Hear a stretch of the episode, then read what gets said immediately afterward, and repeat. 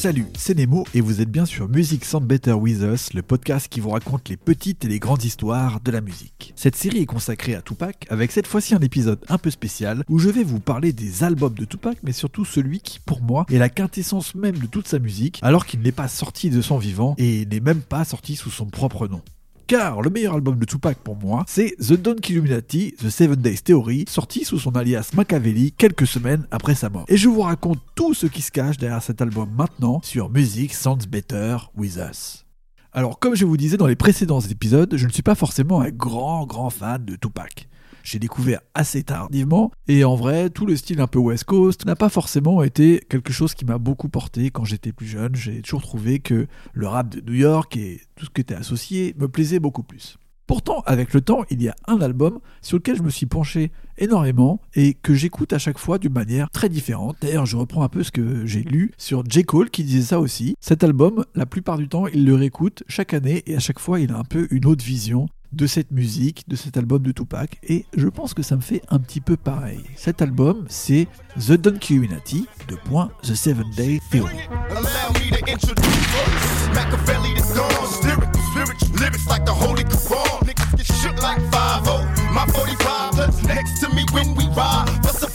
Un album qui sort 8 semaines après le décès de Tupac, et qui vraiment a une sorte de mythologie très étrange et un style très à part qui euh, me parle énormément.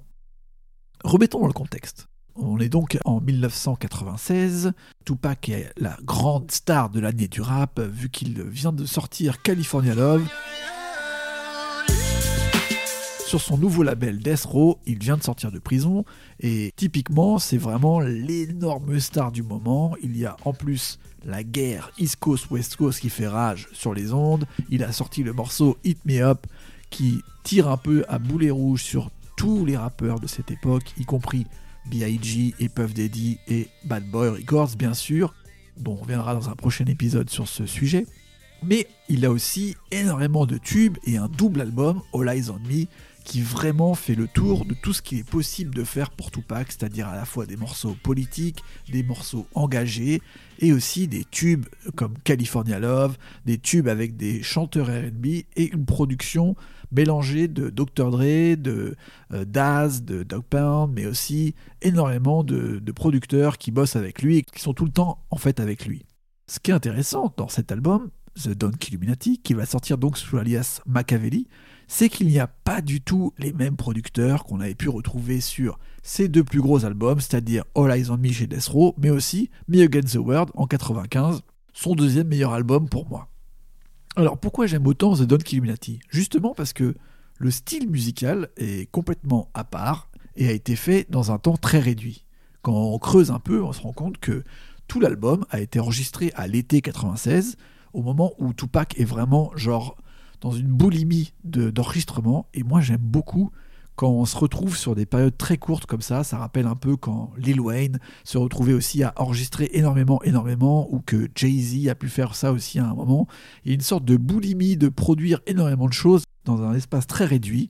Et là, on se rend compte que pendant une semaine, Tupac a enregistré l'album entier et que c'est en 7 jours qu'a été fait ce projet qui à la base devait être juste une mixtape, un projet un peu à part qu'il voulait créer sous le nom de Machiavelli, en référence à Nicolas Machiavel, le fameux euh, philosophe euh, qui a écrit Le Prince, philosophe et un peu théoricien de la guerre et du pouvoir et de comment gérer tout ça.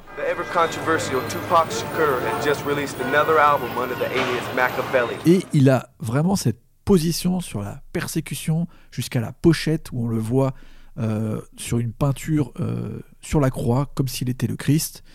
Et il a énormément de symboles à l'intérieur et énormément de choses qu'il dit sur la façon de voir sa vie, sur la façon de voir euh, finalement le rôle de martyr qu'il a pris au sein du rap, mais aussi au sein de la société américaine, et comment il intègre tout ça.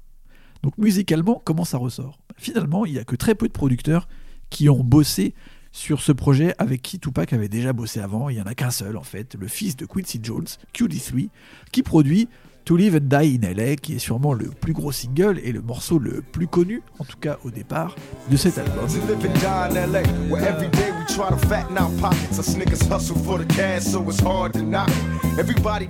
c'est vrai qu'on ressent ce côté très funky, mais en même temps pas aussi puissant que celui de Dr. Dre. On sent plus une production qui ressemble euh, plus à un accompagnement de ce que Tupac sait faire. Et à côté de q on a des producteurs dont on n'a jamais entendu parler auparavant, et c'est ça qui est assez impressionnant sur cet album, c'est que 90% du projet est produit par Hurt Me Bad, un producteur qui sort de nulle part, un producteur in-house de Death Row, et il coproduit la plupart des morceaux avec Daryl Big D Harper, qui est un producteur plutôt RB, pareil dans le giron de Death Row.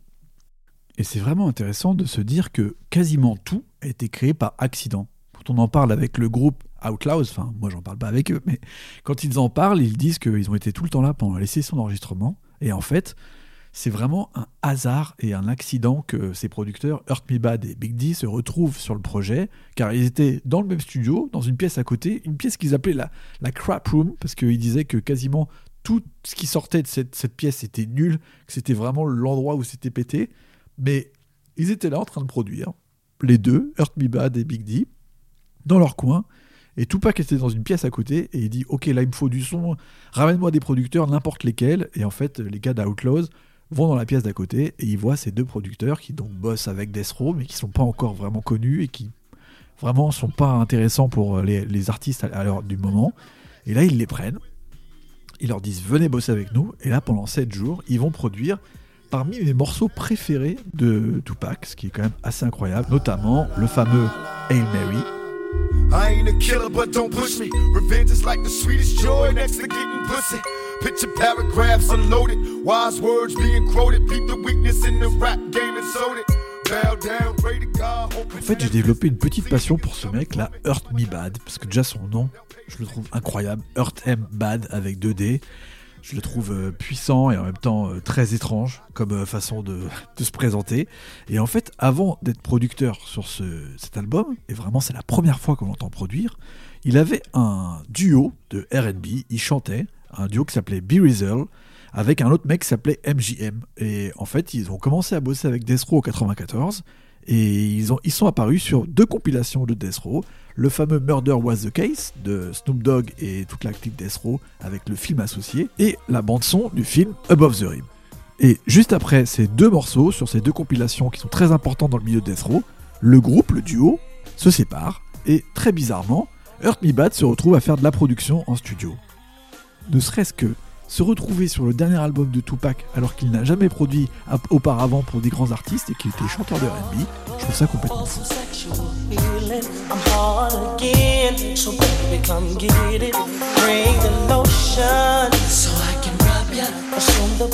Plus tard, on le retrouvera sur l'album de Lady of Rage en 1997, encore sur des morceaux avec Outlaws, le groupe de Tupac, sûrement des chutes de cette session qu'il aura fait à l'été 96, et on le retrouve aussi avec Willie D et Scarface pendant quelques temps pour quelques morceaux, donc avec les Ghetto Boys.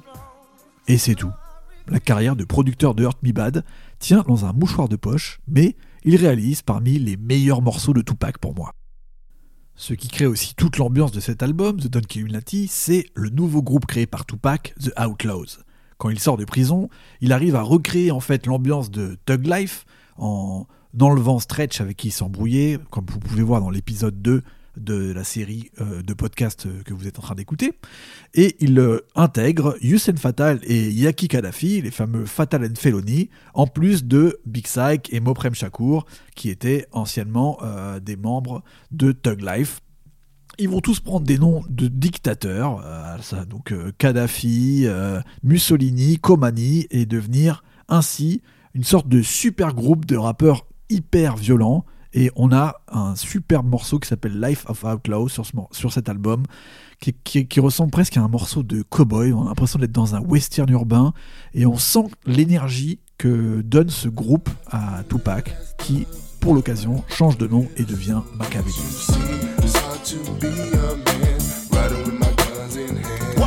Je sais pas, c'est assez incroyable de se dire que c'est presque un album qui a été fait par accident avec des producteurs qui n'étaient pas du tout des proches de Tupac. mais que Tupac, il livre finalement ses morceaux les plus, les plus durs, les plus brûlants, les plus violents, mais en même temps les plus écorchés vifs, euh, ceux qui parlent le plus de sa santé mentale et qui parlent du plus en fait de, la fin de sa vie et à quel point il voit sa, vie euh, se, terminer. Il voit que c'est en train d'être la fin et on arrive sur quelque chose de, de très dur.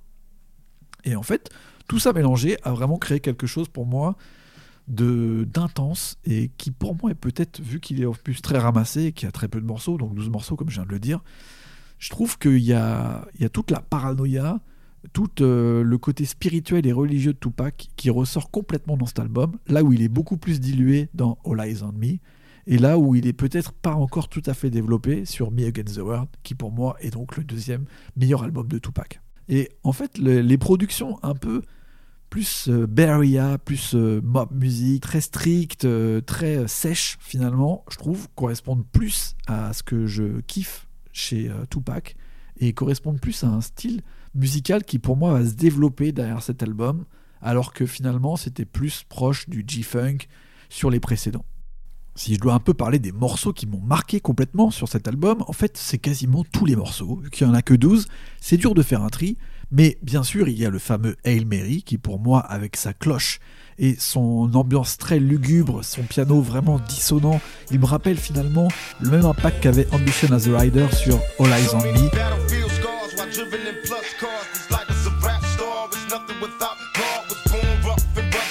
Un morceau qui ressemble pour moi vraiment à du Tupac, une, ambiance vraiment très très dure, plus proche de la mob musique et de l'ambiance Bay Area que de l'ambiance Los Angeles G-Funk, et c'est ça que j'aime chez Tupac. Donc vraiment Hail Mary, très important. Ensuite, il y a aussi le morceau Crazy avec son refrain qui reste très en tête.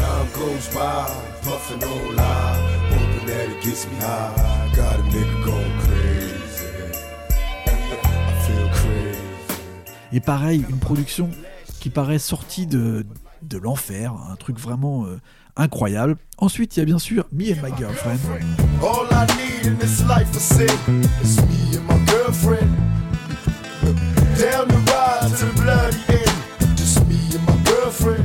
Qui est un morceau où vraiment euh, Tupac euh, raconte une histoire, fait un storytelling, il dira d'ailleurs que l'inspiration c'était I Gave You Power de Nas.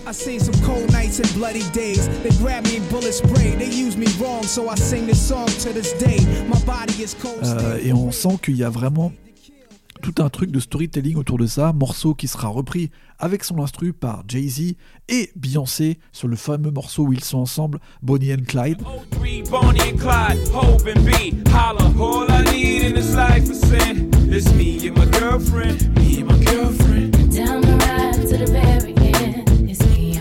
Sur Blueprint 2, qui est un peu le morceau qui va lancer le duo et le couple Jay-Z et Beyoncé. Donc euh, c'est fou de voir que la source de ce morceau de Jay-Z et Beyoncé, c'est un morceau classique de cet album de Tupac. Et bien sûr, il y a aussi Hold You Head, un morceau que j'aime beaucoup parce qu'on retrouve mon gars, Hurt Me Bad, qui cette fois-ci chante comme il était dans son duo de RB avant. Il a vraiment euh, une place à part, un refrain un peu différent.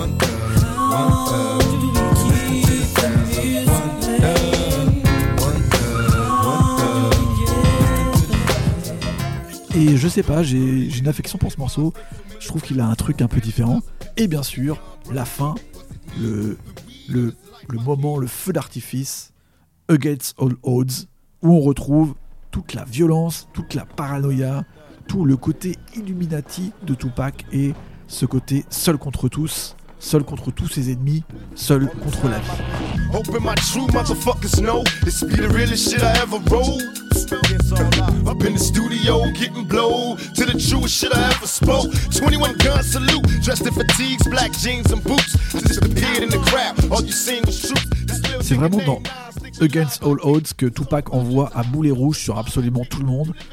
Et cette intro où il dit c'est le truc le plus vrai que j'ai jamais écrit, vraiment ça prend au trip et on sent qu'il est en train de délivrer, c'est même plus du rap, c'est genre comme si c'était une sorte d'énorme journal intime où il est en train de balancer tout ce qu'il avait sur le cœur. Il parle de Nas, il parle de Dr. Dre, il parle même de De La Soul qui se prennent des balles perdues, Mob Deep, Jay-Z, enfin ça part un peu dans tous les sens. Et bien sûr, il y a encore cette histoire de la fusillade des studios quad, comme je vous ai parlé dans dans l'épisode numéro 2 du podcast que vous écoutez. Et vraiment, on sent que là, il, il donne plus de, de à des gens euh, comme euh, Jimmy Henchman, comme euh, Haitian Jack.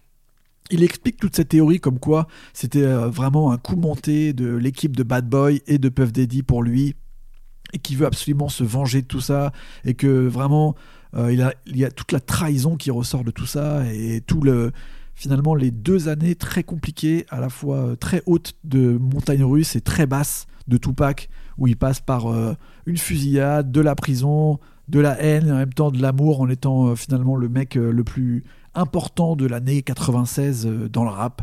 Donc on sent tout ça dans cette fin d'album et c'est sûrement le morceau le plus symptomatique de ce qu'était Tupac à la fin et finalement ce qui va rester et ce qui va avoir le plus d'impact dans toutes les scènes en fait, la scène de la Bay la scène du sud, dans le Texas, il y a énormément, en fait tout le gangsta rap va être influencé par notamment ce morceau mais aussi tout cet album qui va devenir un peu le, bah, maître étalon de ce que va être le gangsta rap à la fin des années 90 avec des mecs comme Master P, euh, des mecs comme euh, les Ghetto Boys, comment ils vont se renouveler et tout le rap du sud et de la Area et de Los Angeles après 97.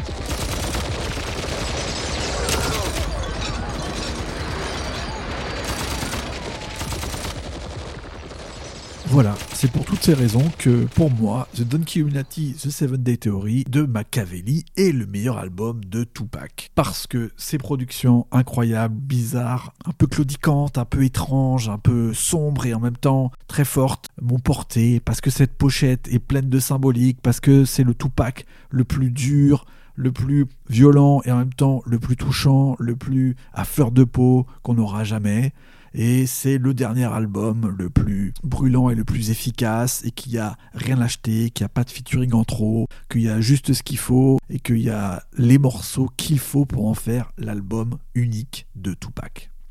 Et ce meilleur album de Tupac, vous le retrouvez chez Music Sound Better With Us, avec par exemple la montre Nixon Tupac, l'album The Don Unity en vinyle, ou bien encore All Eyes on Me, lui aussi en vinyle. Je vous recommande aussi de vous intéresser à la musique du groupe Outlaws, parce que c'est aussi ça, l'histoire de musique Some Better With Us. Et on se retrouve très bientôt pour un nouvel épisode de l'autre côté avec Notorious B.I.G. et Bad Boy Records. À très vite. Et oui, en fait, euh, Hurt M Bad. On dit Hurt M Bad, pas Hurt Me Bad. Et euh, Seven Day Theory, pas Seven Days Theory. Bon, voilà, j'ai toujours un accent catastrophique. On se voit au prochain épisode. Merci de suivre Music Sound Better With Us. Ciao